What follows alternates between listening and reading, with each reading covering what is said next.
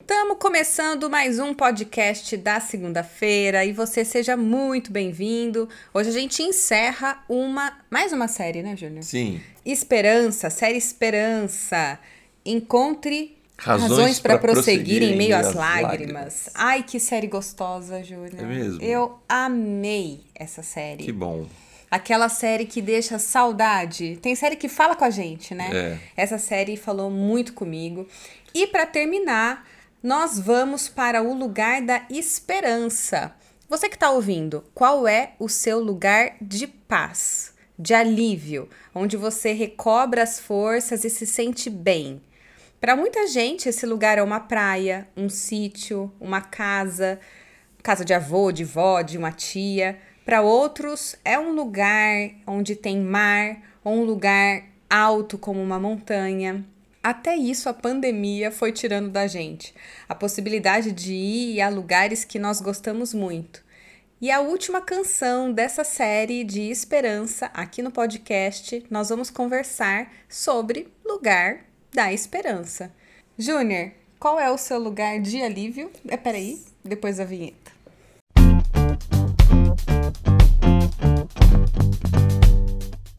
E aí, me conta, qual é o seu lugar de O alívio? lugar onde você está, meu amor. Ah, amorzinho lindo.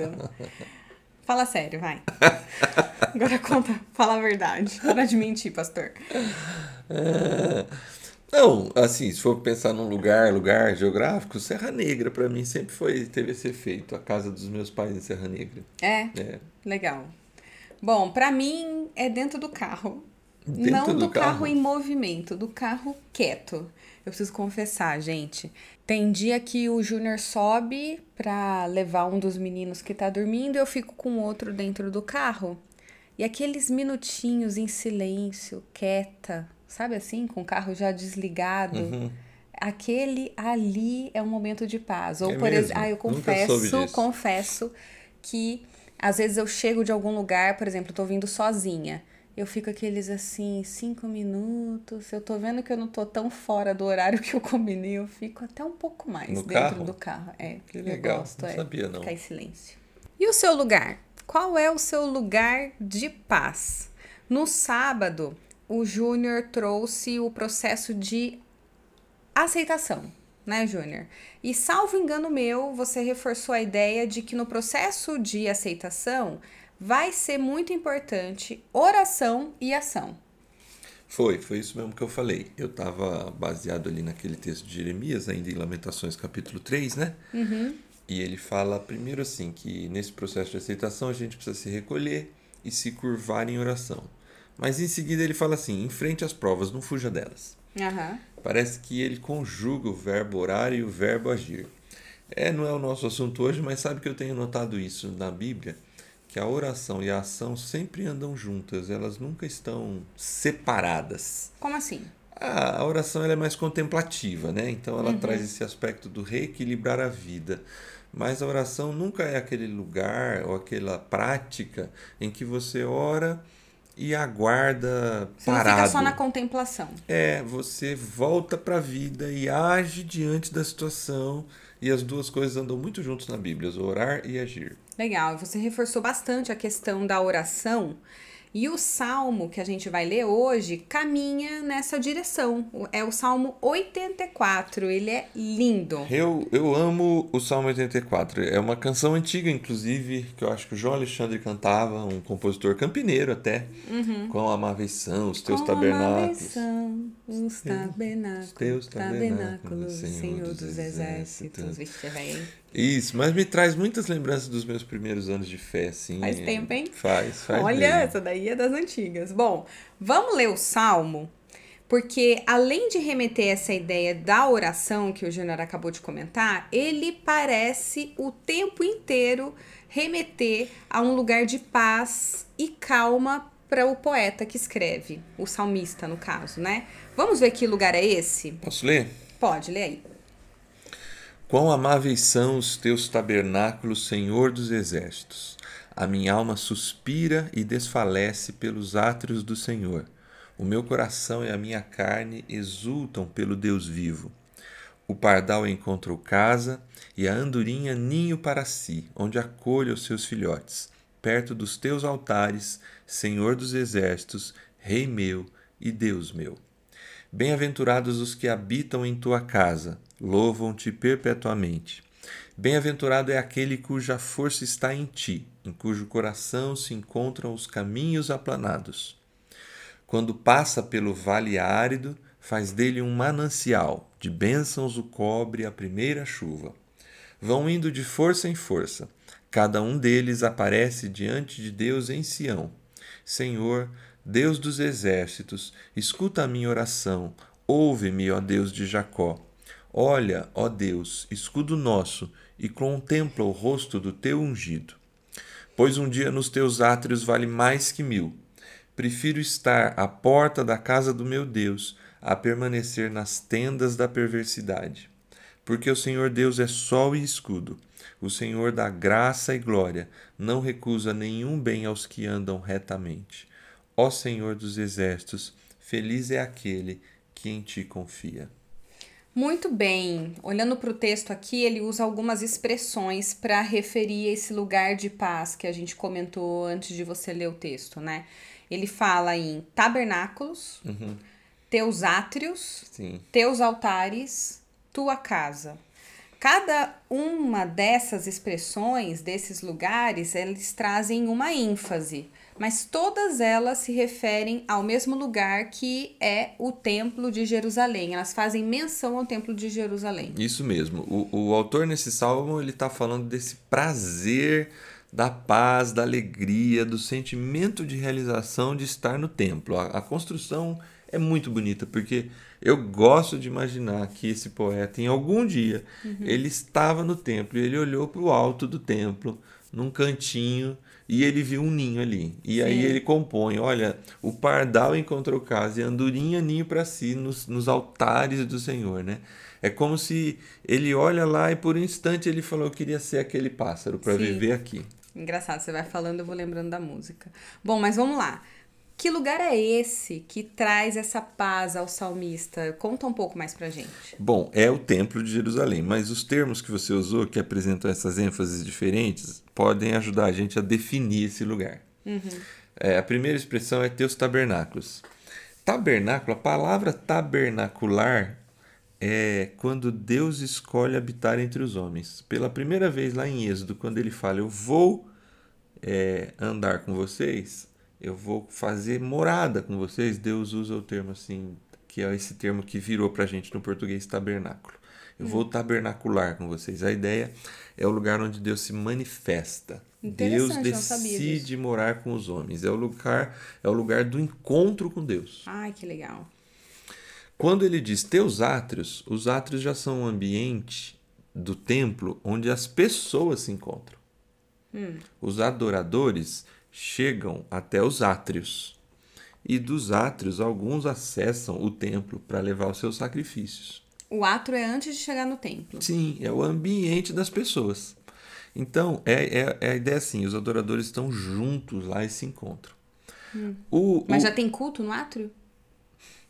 Se você entender que a reunião de pessoas assim felizes é um culto. Não, tá, mas vai. Você entendeu? Eu... Não, não, não. Tem. Então é tipo lá no Radiação, para quem frequenta e está escutando esse podcast, é como se fosse o nosso lounge ali, onde fica, é... onde a gente se encontra, papeia antes e depois do, dos o encontros. De estacionamento, os locais em que a gente está só tá, batendo reúne. papo. Tá bom. Entendi. Né? Ok. E aí ele fala teus altares. O altar é exatamente o lugar da adoração, né? Uhum. Da experiência de oferecer o que você trouxe, né? O seu melhor para Deus. E a casa de Deus fala dessa ideia de estar tá próximo, porque assim, é, o santo dos santos, para essa mentalidade, é onde Deus habita, ali no templo. Uhum. Então, estar ali é estar na casa de Deus, é estar próximo dele, é desfrutar... É literalmente estar na presença dele. É, desfrutar da intimidade da intimidade com Ele. Então, se a gente pegar essas imagens, aviva no coração do salmista essa seguinte cena: eu me encontro com Deus, com as pessoas, ofereço a Ele a minha adoração e recebo dele a sua intimidade. Para o salmista, é nesse lugar que ele se sente melhor em toda a sua vida. Que legal. E aqui vai aparecer a pausa de novo, né? É, nessa versão que a gente leu não aparece, mas na divisão tem duas pausas. E a primeira pausa é bem quando ele termina de explicar essas, essas imagens do templo. Essa referência da pausa, pessoal, quem não escutou o podcast da semana passada, a gente falou. Retrasada. Foi passada? Foi passada, não Foi passada. Foi passada, 62. do silêncio. É verdade. né? Em vários salmos existe aquela, é, uma palavra que chama selar. Isso. Que significa pausa na música, né? Então é o momento de você parar e aguardar o que tá por vir na próxima estrofe. Ela dá o tom da próxima, né? Espe aguarda o tom da próxima estrofe, né? Como que vai se resolver tal situação. Se você tem interesse, dá uma ouvida lá, porque foi bem legal a explicação que a gente fez do, do, do selado, que significa essa pausa. Mas quando dá a pausa aqui, nesse, no, nesse salmo, a cena aparece no vale árido, ou vale de Baca, ou vale de lágrimas. Isso. A, a expressão que tá lá é Vale de Baca. De Baca, que é a expressão que está presente é quando passa. Pelo Vale de Baca. Isso, quando passa pelo Vale de Baca. Parece que esse vale não é um lugar de ficar, porque é quando passa, né? Ou seja, é um lugar que você vai ficar temporariamente, você vai passar por ele. É um lugar de você prosseguir, de você continuar. E eu acho que isso conversa muito com a série que a gente tá, que a gente terminou no sábado, porque vale um momento de vale, que significa, né, tristeza, de dor, de dificuldade, é um lugar que acaba, que a gente passa, a gente não fica, mesmo que a gente passe chorando, mesmo que a gente passe Sim. em meio às lágrimas. É importante a gente prosseguir. É, essa ideia está presente no salmo, até porque esse salmo é um daqueles salmos que são cantados na peregrinação. O que, que é isso? Os judeus vêm ao templo pelo menos uma vez por ano. Sim. E ao vir ao templo, tem toda um, uma liturgia que eles seguiam na caminhada. E o Salmo 84 fazia parte dessa liturgia. Era um dos salmos que eles, que eles cantavam nessa peregrinação. Ah, que legal. É, e eles passam por diversos lugares, obviamente, até chegar a Sião, né, a Jerusalém. Certo. Então, esse salmo também tem essa encenação da vida. Ao passar pelo vale de Baca, ao passar por esse lugar de sofrimento, mas de força em força você precisa sair de lá. Então, a representação é assim: você pode até passar pelo vale de Baca, mas o, o fim daquele que confia é o encontro com o Senhor. Porque é o tabernáculo para onde eles estão O indo. templo, é. Ai, que lindo. Bom, e aí o texto apresenta mais uma pausa Sim. e ele volta então para o templo. Aí ele Volta. chega de fato no templo. Isso. Que é o lugar que ele fala no texto. Eu prefiro estar mil dias em tua casa. Não, do- um dia. um dia em tua casa do que mil em outro lugar. É, né? É como a viagem mais importante desse peregrino que você acabou de estar falando, que é tá no templo. Mas a pergunta, eu acho que continua, Júnior. Qual é esse lugar de sossego? Ainda mais hoje, trazendo pra gente aqui, né, em tempos de distanciamento, tempos em que às vezes a nossa própria casa deixou de ser o nosso lugar de refúgio, porque a nossa casa hoje é o nosso escritório, É. é o, é o, o, o- é o lugar de estar com a família, o nosso lazer, ele é tudo, inclusive o nosso lugar de ansiedade, de desespero muitas o vezes. nosso vale, né? É o nosso vale, pode ser o nosso vale, né? Então, é, o que que esse salmo tem para ensinar pra gente, né, sobre esse lugar, o lugar de esperança? A relação direta hoje seria muito parecida, porque a gente continua falando nos Salmos, essas imagens estão lá. Se reunir em adoração, encontrar pessoas. É, então, assim, Deus, pessoas, coisas que a gente quer fazer diante de Deus e compartilhar e receber de Deus, tudo isso está presente nessa relação de uma reunião, de um encontro, né? Agora, a partir da reflexão que você trouxe, eu acho que o próprio texto ajuda a gente a responder essa questão, né? É, ele, ele tem outras expressões que a gente pouco abordou até aqui. Meu coração exulta pelo Deus vivo. Felizes os que as forças estão em Deus. O Senhor é sol e escudo que oferece graça e glória. São, são imagens tão bonitas quanto as do templo. É, só que, e, e eu acho que esse é o detalhe do Salmo 84. O lugar só faz sentido para o salmista por causa de quem está nele. Para a mentalidade hebraica, esse lugar de encontro é o templo, mas ele só é importante porque Deus está lá. E acho que é importante ressaltar aqui, porque quando você fala mentalidade hebraica, você está dizendo que para os judeus o centro da religião é o templo, porque é ali onde acontece toda a prática da fé, certo? É isso mesmo. A gente chama isso de uma fé templo-centrada. Precisa do templo. Quando tira o templo, não tem fé. Não tem fé. Você sabe que isso é até uma. Tem muito cristão que vive dessa maneira, né? Tiro, saiu do templo, abalou a fé na pandemia. Mas eu acho que a maioria de nós viveu isso. Né? Não, eu acho que é diferente de você ter saudade, de você, de você gostar muito de estar reunido com outras pessoas. Eu tô Sim. dizendo de abalar a fé. A pessoa que se vê perdendo a fé porque não está no é. templo.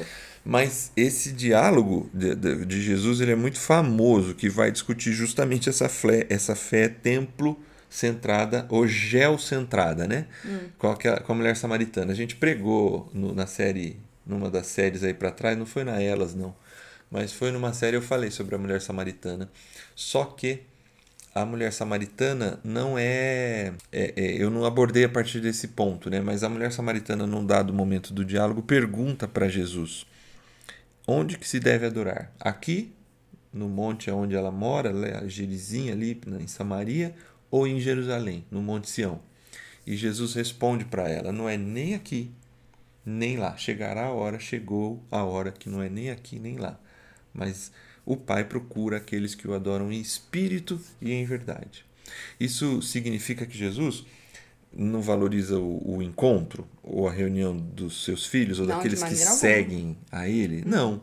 Mas ele coloca na frente do lugar o coração. Ele tira o centro da fé do templo para uhum. o coração.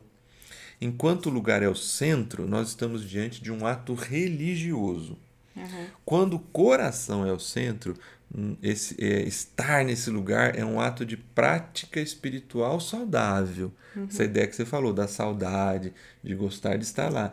Mas ele é um ato da espiritualidade saudável. Uhum. Mas por, por mais que pareça muito próximo o conceito, tem, tem lá uma diferença.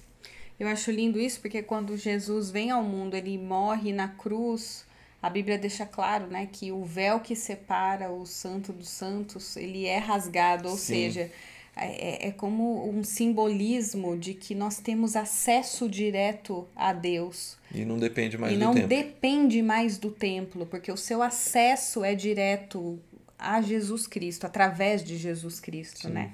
E aí pensar como ir a um lugar, a um templo, como uma obrigação religiosa perde sentido, porque principalmente é, nesse, quando, quando a gente tem essa ida ao templo como um centro de prática religiosa, como algo que é da sua rotina. Só que aí você para para pensar e a sua vida de verdade não tá ali quando a vida não conversa realmente com a prática da religião. Sim. E é aí que a gente vê muita gente deixando de ir aos templos simplesmente porque aquilo não faz sentido para a sua vida mais. Uhum. E, de, e, é, e algo que era simplesmente rotineiro não fazia diferença na sua vida. E por isso que parece que no Salmo o Senhor é o centro e o templo é o local desse encontro. Isso. Então, quando o templo não pode ser o local de encontro, como, por exemplo, durante a pandemia, certo? Certo. É, para a mentalidade hebraica, acabou o lugar de paz e de esperança. Sim, quando eles vão para o cativeiro, eles sofrem muito porque eles não têm mais o tempo. Exato. Só que, para a gente que crê em Jesus, e aí eu não estou falando mal de judeu, né? Estou falando para quem aceita o evangelho de Jesus da forma como deve ser, entende que o encontro com ele vem antes do lugar. É por Sim. isso que no Radiação a gente chama de encontro, né? É porque é um momento de encontrar Jesus. Ali nós estamos reunidos para encontrar Jesus, mas você pode fazer o seu encontro com Jesus em qualquer outro lugar. Você não necessariamente necessita do templo. Não vamos discutir aqui, não vamos abrir essa brecha, porque é que nós defendemos que você precisa ir ao templo. Com certeza. Né? Porque a gente vê muito. Não é ir ao templo, né? É ir ao local ir de ao encontro. local de encontro, exato. Porque o templo, no Novo Testamento, somos nós. Sim, exato. Nós somos o templo agora. O Uhum. nosso coração é o templo da habitação de Deus. Uhum. Só que a gente não pode negar isso que você está falando. O efeito do encontro Uhum. com Deus, junto com outras pessoas. O sentimento de adorar junto e de desfrutar de uma, de uma intimidade é quase que Ah, insuperável. é, pra mim é, viu? É, é assim, acho que a sinergia da adoração Isso, com é outras termo. pessoas, pra gente que tá lá, pessoal, é, com, com público ou sem público, a diferença é gritante. Gritante, lógico que é. é mas assim, é, na adoração cristã, por mais que ele seja importante, ele é, a gente não está desprezando isso aqui, mas ele não é o centro da adoração cristã, o local. Essa paz e essa esperança cristã, e acho que a pandemia para isso, ela trouxe esse aprendizado ou essa questão meio que na marra para todos nós. A gente deixou de ir nos lugares lindos e maravilhosos que a gente gosta, locais que trazem profunda paz. E é bom que a gente tenha esses lugares mesmo, que a gente tenha Precisa. saudade deles, que a gente queira voltar neles. Só que a pandemia trouxe pra gente assim: quem não está bem consigo mesmo no seu coração não consegue encontrar paz em lugar nenhum. A paz é muito passageira quando a gente não tem paz dentro de nós. Então, esse local da intimidade, da adoração, o local da presença de Deus no Novo Testamento é o próprio coração do homem. Um homem, uma mulher pode encontrar essa paz em diversos lugares, lugares especiais, mas se não houver paz e esperança no coração, e a pandemia eu acho que trouxe essa questão pra gente. Ela não trouxe, acho que ela ressaltou, né? É, você não tem paz de verdade se você não está em paz consigo mesmo. É nesse ambiente que precisa ser derramado esse sol e escudo da graça e da glória de Deus, trazendo paz. Então, assim, esse local de se recolher, qual, qual é o local da sua esperança? Continue tendo aí Serra Negra, aqueles cinco minutos dentro do carro, sem a família, soube disso hoje.